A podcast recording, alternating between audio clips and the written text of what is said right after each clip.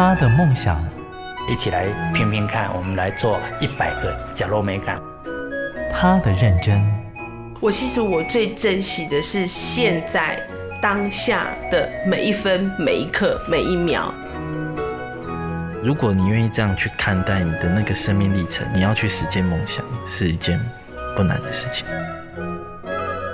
他们的故事，台湾幸福进行曲，每月精选。本节目由美律实业赞助，古典音乐台策划制播。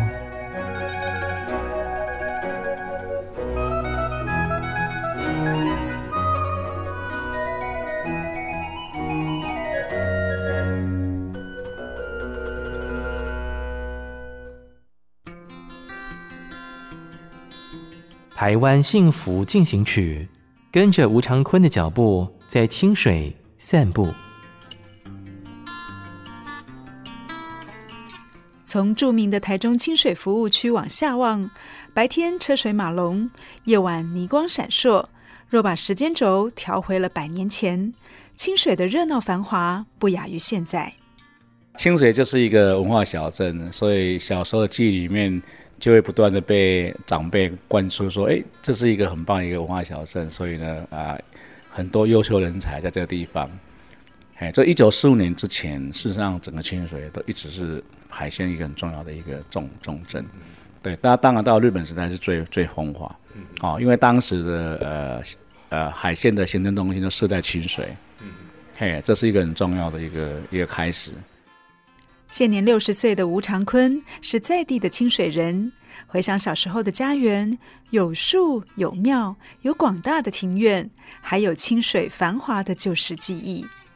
其实我们小时候的呃，在游戏场所就是蛮狭窄的。第一个就在我啊那个作品的呃那个地方的紫云园，好、哦，就是关林庙的广场，哦，都是我们游戏场所。比如那边的什么大、大榕树啦，哦，都是我们。啊，爬树啊，或是玩游戏的地方。那我们的后山就是我们现在说的鳌山公园，哦，那个基本上都是我们游戏的空间。嗯，对啊。然后啊，有时候就是也啊，同学就往那边跑。小时候在院子里跑，吴长坤毕业后往南部跑，因为母亲的呼唤，又把吴长坤拉回了清水，一待就是三十个年头。我本我本来在台南。台南，对，我在那边当那个猪的医生呢，每天跟猪在一起这样。然后我经常会叮咛说，他们都已经那么老了，那你应该赶快回来，成家立业。前面谢他怎么会？哦呀，因为他们都成家立业了啊，只剩下我啊。既然要回来，就是总是要要生活下去嘛。那要成家要立业，总是要找一个工作吧。那这个工作是什么？就在思考兽医。那时候这里没有这种环境，所以放弃。那第二个，哎，音乐是我我蛮喜欢的。事实上，我在大学的时代都接触到很多那古典音乐，对这块我蛮喜欢的。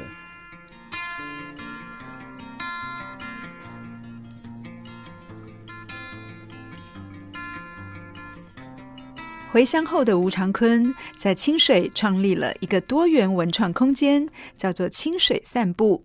有关音乐的、人文的、社区的、历史的，这里像是一个基地，汇聚交流。吴长坤的导览像是坐上了时光机，让我们一下就回到了日治时代。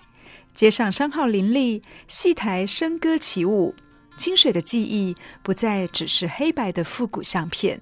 我我我觉得很多呃很多的一个地方的一些背景，也许、呃、我们。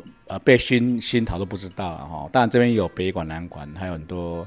事实上，我们这边的第一场音乐会，西洋音乐会哦，是在一九二零年主办的。那是大正九年，就是我们的啊、文人啊，那个啊杨肇嘉先生，他在那个年代哈，他当区长，然后他在那个年代，他也帮助很多艺文界的朋友。好，当然他自己的家乡他就不会放过。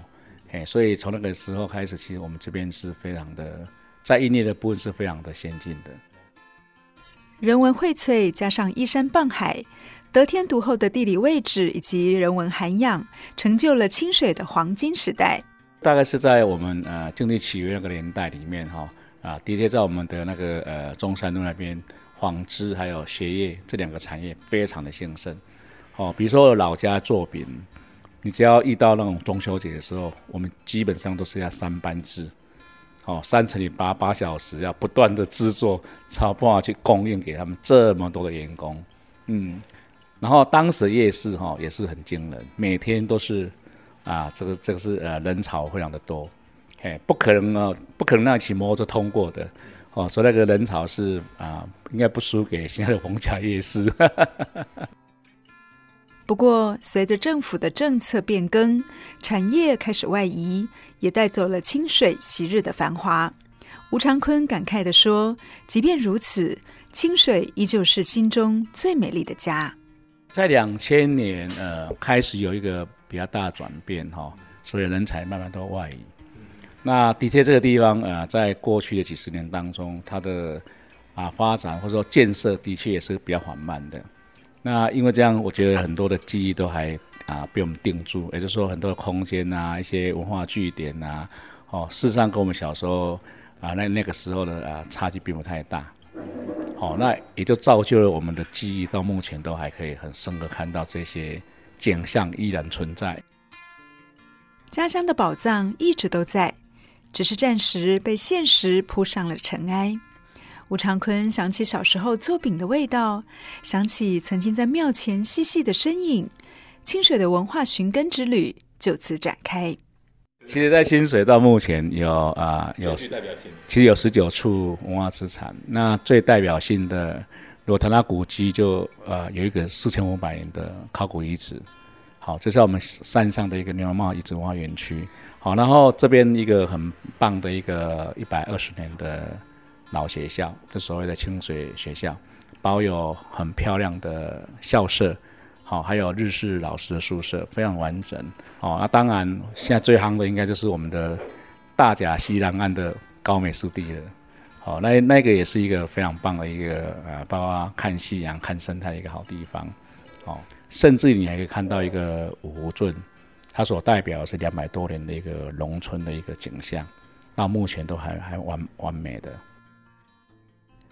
踏足在高美湿地，远远的看过去，有一座红白相间的灯塔，目前已经被市府纳入历史建筑，而这只是清水历史记录中其中的一道文化风景而已。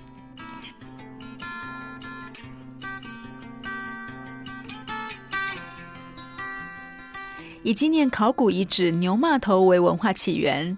清水人吴长坤在二十多年前成立了牛骂头文化协进会，开始保存当地的文化资产。于是他便号召了在地的乡亲成为志工，一起对外推广这个家乡的荣耀。大家好，我是清水的志工妈妈蔡雅娟。清水有山有海，我觉得这个就好像是九份，你知道吗？尤其如果有点阴雨。下雨的时候，我觉得这这种氛围很好。那之后呢，牛骂头那个文化园区，哇，还有个古迹在那里。然后最近又演变多了一个咖啡馆，然后我就把朋友带到咖啡馆去，然后他们都说：“哇，我们在清水生活这么久，居然不知道还有这种地方。”我说：“对，你看这个氛围就是很好。”对，我觉得清水的文化真的很深。你到哪里都可以说故事，你到哪里都有文化展览、艺术展览。那港区艺术中心又是一个国家级的，在那里能够来展览的都是各种翘楚啊。清水都有一区傻子在做文化这个部分，真的是任劳任怨，没有支薪水，然后假日服务，哎，这些都是很自动自发在做文化这件事情的。就是在做艺术这个区块的，我觉得这种很佩服这些清水的傻子。从开一间唱片行，到成立古典音乐协会，再到主办清水的年度盛事牛骂头音乐节，这如同音符谱成的交响曲当中的过程，源自于吴长坤一颗热爱音乐的心。一九八六年，吴长坤回到家乡台中清水开唱片行，成了台中海线爱乐人士的聚集地。在音乐会最巅峰的年代，应该是在大概一九九六到两千零二年左右。因为以前你要听音乐会实在是不容易，好，所以呢，啊，在最前阵时期的时候，啊，光我们音乐协会的成员就有三百多位，好，他们参加理由都是说可以第一时间得到活动的信息，然后可以来参加。哦，所以那时候真的是，呃，不用不用柜台宣传，那个。观众就非常的多，因为呢啊，打个小招哈，所以一场音乐会要六七百人都很简单，所以所以那个那个年代在听音乐会哈，那个场子都很热络，因为所有人都有彼此都有关系，哦，你的朋友邀来，然后他的朋友邀来，然后打个大家打成一片，哦，所以那个音乐会其实是有热度的。然后我我觉得最好玩的是我们周边很多的商店啊，一开始就做我们的一个啊文宣点，帮忙做宣传。好，可以呃告诉他的顾客说哪天有什么音乐会，我们那时候是把叫做文化装脚。从日治时期就开始扎根的音乐基因，让清水人的耳朵懂得享受美好的旋律。他们喜欢把这里叫做音乐沙龙，我反正午后就可以来这边聊天啊，那我会泡茶给他们喝，可以试听嘛，哦，大家都可以混个一个 一个下午，然后很愉快。对，那我觉得最开心是因为大家来都谈音乐，那我要提供试听，好，所以他们可以，我们就可以边听边聊天啊，边分享，哦，彼此都可以呃啊互相成长。对啊，就是因为谈的太太愉快了，然后慢慢的想说，哎，我们难道只听罐头音乐吗？那我们应该是不是要有一些什么啊，去一起听音乐会啦？哦，说哎，那我们为什么不要自己？自己办呢？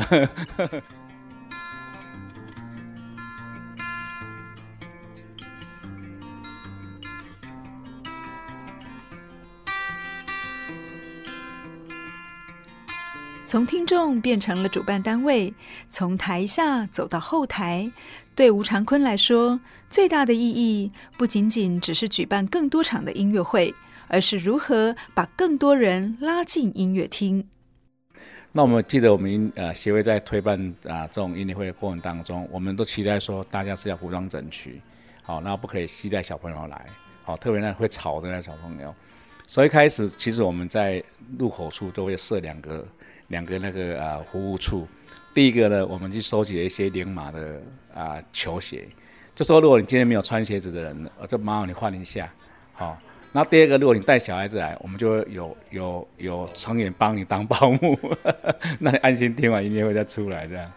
呃，我觉得最大困难当然是人啊，人的困难最多，因为大家都会有一些自己的想法，或者是根根深蒂固的一些呃思考。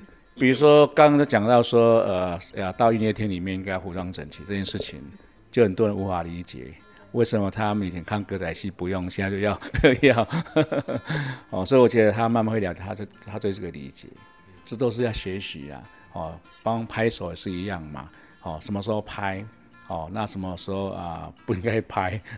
呃，或是要很热情的拍，这个其实都是要有一个练习的过程当中。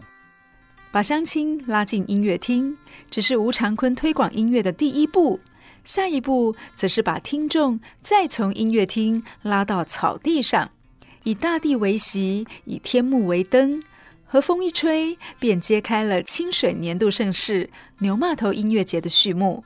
志工雅娟回忆起当年牛骂头音乐节的盛事，至今还是觉得很兴奋。牛骂头音乐季第一次我接触的时候是办在山上，又配合地景节，然后一连串的。那我就觉得哇，吴理事长的能力很强，还可以做很这么大规模的活动。对，我就觉得清水对艺术这个区块是蛮深度的。对，我觉得他现在已经有那个氛围起来了。其实只要再更盛大一点，就是嗯，如果牛骂头文化节可以再更盛大一点，会是更好。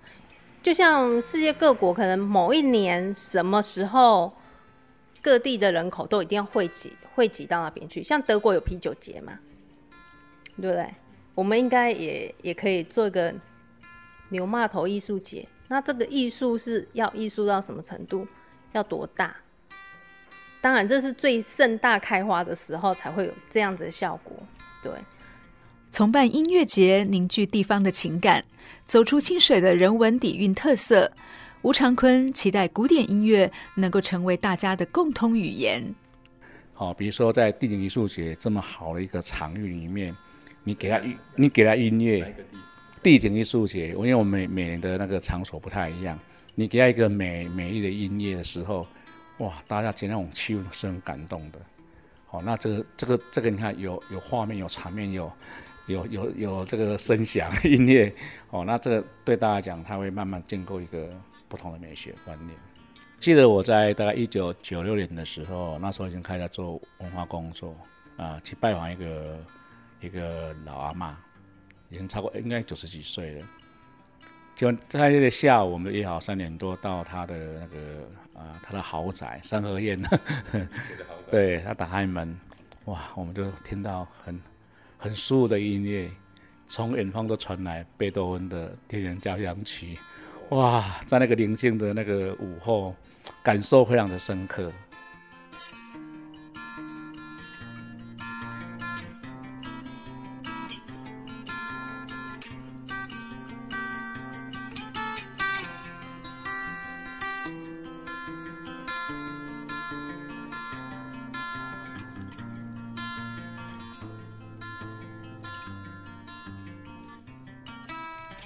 行看门道，外行看热闹。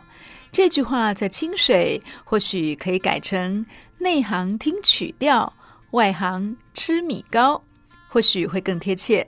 下次造访清水，大饱口福之余，别忘了驻足当地，一同品味美好的旋律。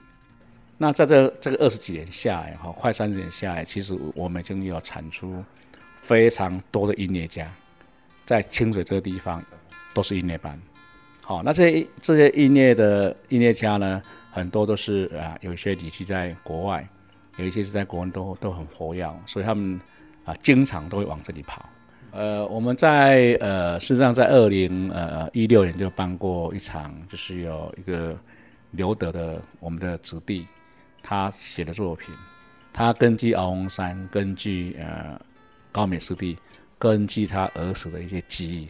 做了一个作品，啊，他蛮感动的。他最后讲了一句话说：“呃，离开家乡之后，站在别人的土地，才有办法看到家乡的美好。”我听了蛮感动的。所以我觉得这边的音乐的资源是非常丰富的。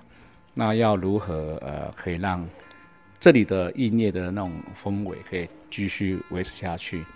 我们就是有在想，呃，要去推什么呢？推所谓的小镇的沙龙音乐会。那这个小镇沙龙音乐会，也就是说，会让它更生活化，会让这些音乐呢更深入到不同的角落。哦，搞不好是一家咖啡馆，搞不好是一个广场，哦，搞不好是一家工厂的大厅。哦，就在你的啊整个社区的环境里面，你所看到的山，你所看到的，哦，包括这些植物的变化。哦，包括这里办这么多音乐会等等等，它其实无形当中就已经在建构你的美学观念。好，那我觉得这是一个最好的一个生活美学。在清水，音乐的种子已经遍地开花，历史的气息也已经弥漫了整个山城。吴长坤总是骄傲的说：“清水的好，要亲自走一遭才知道。”我说，他去我的朋友跟我讲说：“你们为什么这么幸福？”因为在这个地方呢，你有音乐，你有艺术，你有美食，你有高美湿地，你有好山好水，为什么通通在你这里？那也就说，其实我们这里的人经历了二十八年的努力，我们把我们应该拿出来的美景、文化、故事、好吃的东西，通通呈现在这个城市里面。所以呢，我们要打造一个生活旅行的城市。我们的旅行就是一个三百六十五天，说每天我们都举双手欢迎大家来到这个清水小镇。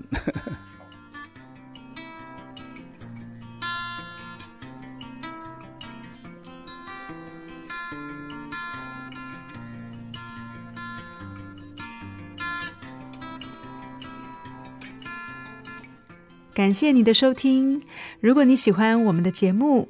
欢迎在 Apple Podcast 评分五颗星，并且留言。如果你是用 Spotify 等其他 App 的平台来收听，也请帮我们分享给你的朋友。我们下期再见，拜拜。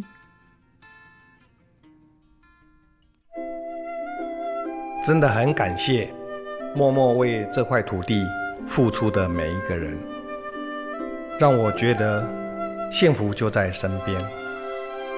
我是美绿实业廖禄立，咖喱做伙，创造温暖的社会。美绿实业与您共谱台湾幸福进行曲。